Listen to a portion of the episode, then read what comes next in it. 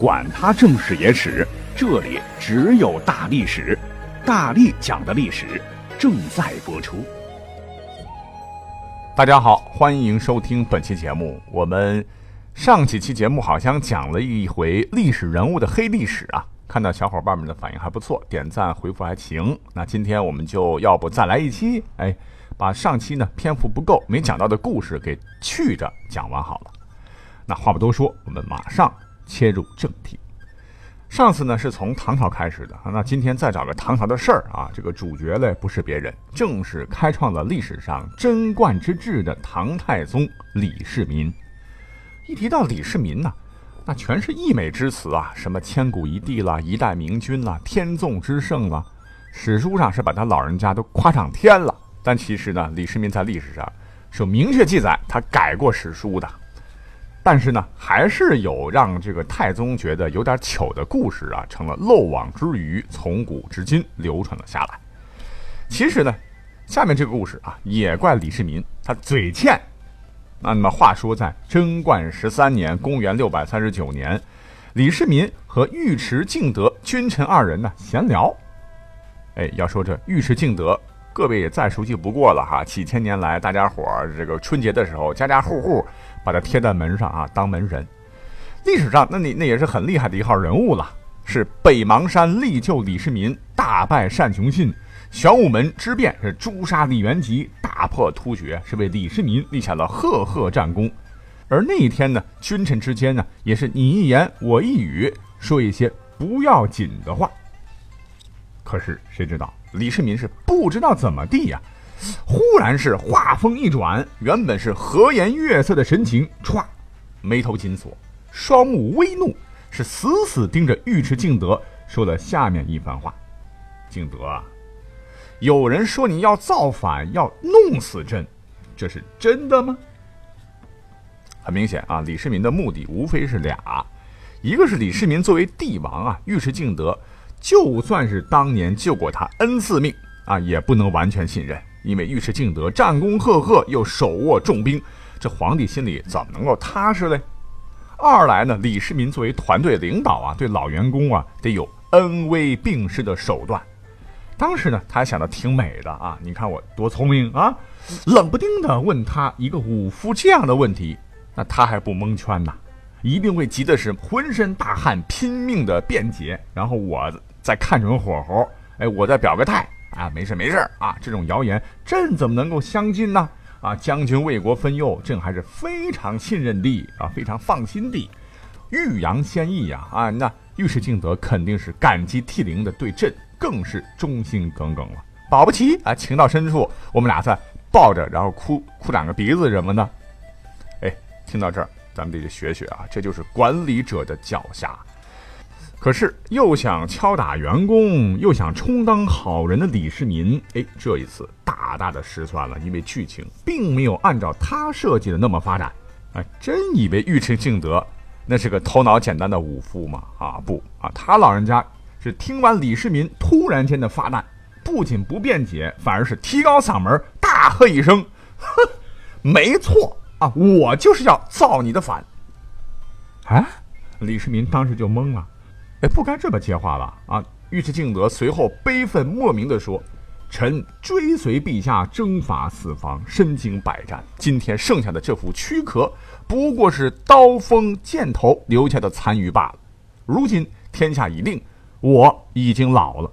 陛下说臣要造反，天理何在呀？”啊！尉迟敬德当时是怒目圆睁，是满腔悲愤。李世民当时看到这儿，哦呦！就感到后悔说的这话呀，啊，这真是把人给惹恼了。可是这话一说出来了，泼出去的水怎么办呢？正在他愣神间呢，咵啊！尉迟敬德来了个更绝的，是当着皇帝的面，直接把自个儿的衣服给脱了个精光啊！只见一身的剑伤和刀疤赫然裸露在李世民的面前。哎呦，我的天哪！太尴尬了啊！李世民虽然看到了对方的裸体，但感到自个儿实在是羞愧难当啊啊！因为干脆下不了台了，怎么办呢？哎呦，我说，哎呀，敬德呀，怎么还认真了呢？还是以前的臭脾气吧？咱俩谁跟谁呀？啊，朕就是因为不怀疑你，才会跟你说这事儿啊！赶紧把这个衣服穿上啊！看看穿穿穿，可别嘚瑟感冒了哈。于是乎，聪明一世的千古一帝李世民就这么地尴尬的被尉迟敬德怼的是一愣一愣的啊，留下了这一小段黑历史。那这个故事还是蛮有趣的哟哈。那唐之后是什么朝代？宋朝啊，还有更尴尬的事情。那这个事儿呢，发生在宋徽宗时期。当时在开封城呢，有一位才色俱佳的名妓，唤作李师师。据传呢，李师师啊，也名气大嘛，啊，人又美啊，啊，曾深受宋徽宗的喜爱啊。更传说呢，他曾与《水浒传》中的燕青有染啊，他对这个燕青啊是爱得死去活来啊。由此可见，其事迹颇具传奇色彩，也间接证明了李师师的才情容貌非常人能及。那么李师师啊，到底跟宋徽宗有没有一腿呢？正史肯定是不会记载的，而是野史小说都有记载啊，似乎也并不是空穴来风啊。那么从宋朝到现在吧，就一直有这么一个自古以来说的是有鼻子有眼的故事，说李师师啊被当朝的宋徽宗啊给承包了，皇帝的女人嘛，所以官员士大夫只能咽着口水啊远观。不过呢，也有胆大的。他呢，就是北宋末年的大才子，叫周邦彦。为了美色啊，他就敢顶风作案。因为周邦彦呢是个风流大才子啊，诗写得好，人也长得帅气，当年自然也是很容易获得美人的芳心的。其中就包括了名动京师的李师师。那刚才讲了，李师师和皇上宋徽宗原本有一腿啊。宋徽宗啊。那时不时的会微服私访啊，出宫来到风花雪月处和李师师缠绵悱恻，哎，这下可好了，因为诗诗和大才子周邦彦黏糊上了，这事儿就颇具戏剧性了啊。那么话说有一天呢，李师师得知皇上感冒啊，以为当晚皇上不会过来了，他就大胆约了周邦彦呢来共度良宵。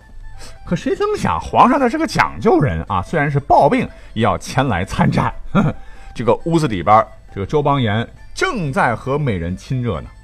什么啊？皇上来了，这该如何是好啊？这来不及撤退的周邦彦只好呢是钻进了床底下，是暂且躲避。那这对一个学富五车、意气风发的才子来说，简直就是人生当中最黑暗的时刻呀！平时是春风得意，而今呢，竟然丢人现眼的趴在人家女子的床底下，大气不敢出。呃，但是这还不是最尴尬的，最尴尬的是皇帝和自个儿心爱的女人竟然在自个儿头顶上来做羞羞事，是咣咣咣叽咣叽咣叽，啥动静他听得都一清二楚，整整是折腾了一晚上啊！第二天一早，皇帝才意兴阑珊而去。这一下，才子这个气可憋大发了哈！我可不是缩头乌龟呀，啊，为何要搞得如此狼狈呢？醋意加强烈的自尊心让他决定。不行啊！我得出这口恶气不可。不管你是不是皇帝老子，那才子必定是才子嘛。居然是立马把这个事儿啊，就写成了一首名词，唤作《少年游》。病刀如水，无言胜雪；千指破心城，紧握初温，受香不断，相对作调声。低声问：向谁行诉？城上已三更。不如休去，直是少年行。哎，这个词儿啊，写的就比较暧昧了。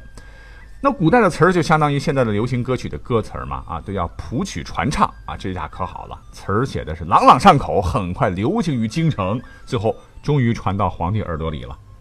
那宋徽宗能干吗？啊，我堂堂堂一皇帝，然后你把我那点事儿让全天下老百姓都知道了，我脸面何存呐？啊，来人呐，把这个小子给我整一顿。于是乎。可怜的一代才子周邦彦被连降三级，发配远地，是吃尽了苦头。可转念一想，你你你皇帝的女人你都敢碰啊？你以为你是谁啊？幸亏历史上这个宋徽宗啊，他是喜好文学书画的一个皇帝啊，还是爱才的。如果搁着别人的话，恐怕他脑袋早就搬家了。哎，这周帅哥啊，你的脾气得好好的改改了啊！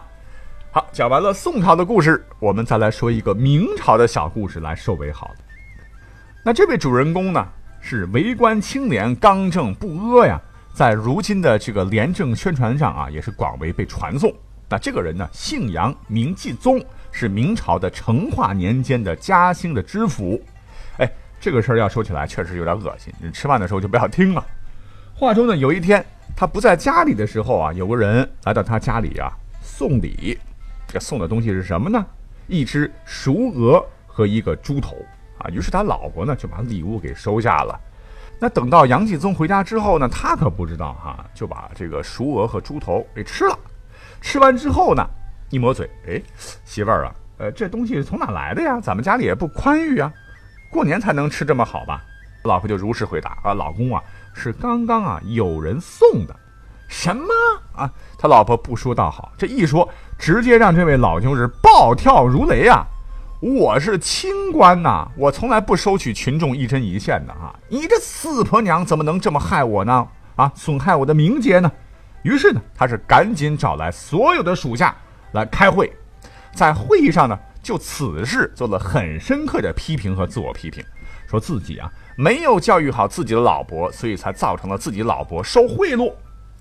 但是这不是重点啊，重点是这位老兄呢，竟然当着所有下属的面，拿了皂角做的这个肥皂，完整的吞进了肚子，干嘛呢？吐东西呀！哈，当时把所有在场的人都吓傻了啊！吃完肥皂进去以后，副作用来了啊，呕吐不止，呃，就把自己吃进去的猪啊和鹅肉都吐了出来。开完这个会以后呢，啊，他抹抹嘴，又让人给自己把弄脏了一身的衣服给换了啊，直接把自个儿老婆送回了老家。啊，那这个故事呢，你要说是黑历史吧，就是吃肥皂哦，呃，奇葩了点啊。但是人家为官一生啊，确实是深入老百姓的爱戴。为啥？清廉呐啊，在明朝官场腐败透顶的大背景下，那他简直就是一股清流啊。他本人呢，也被赞誉为。天下不爱钱者，为杨继宗一人耳。黑历史这个系列啊，就先告一段落了哈。主要还是讲一些好玩的故事跟您分享，喜欢就好。我们下期再会。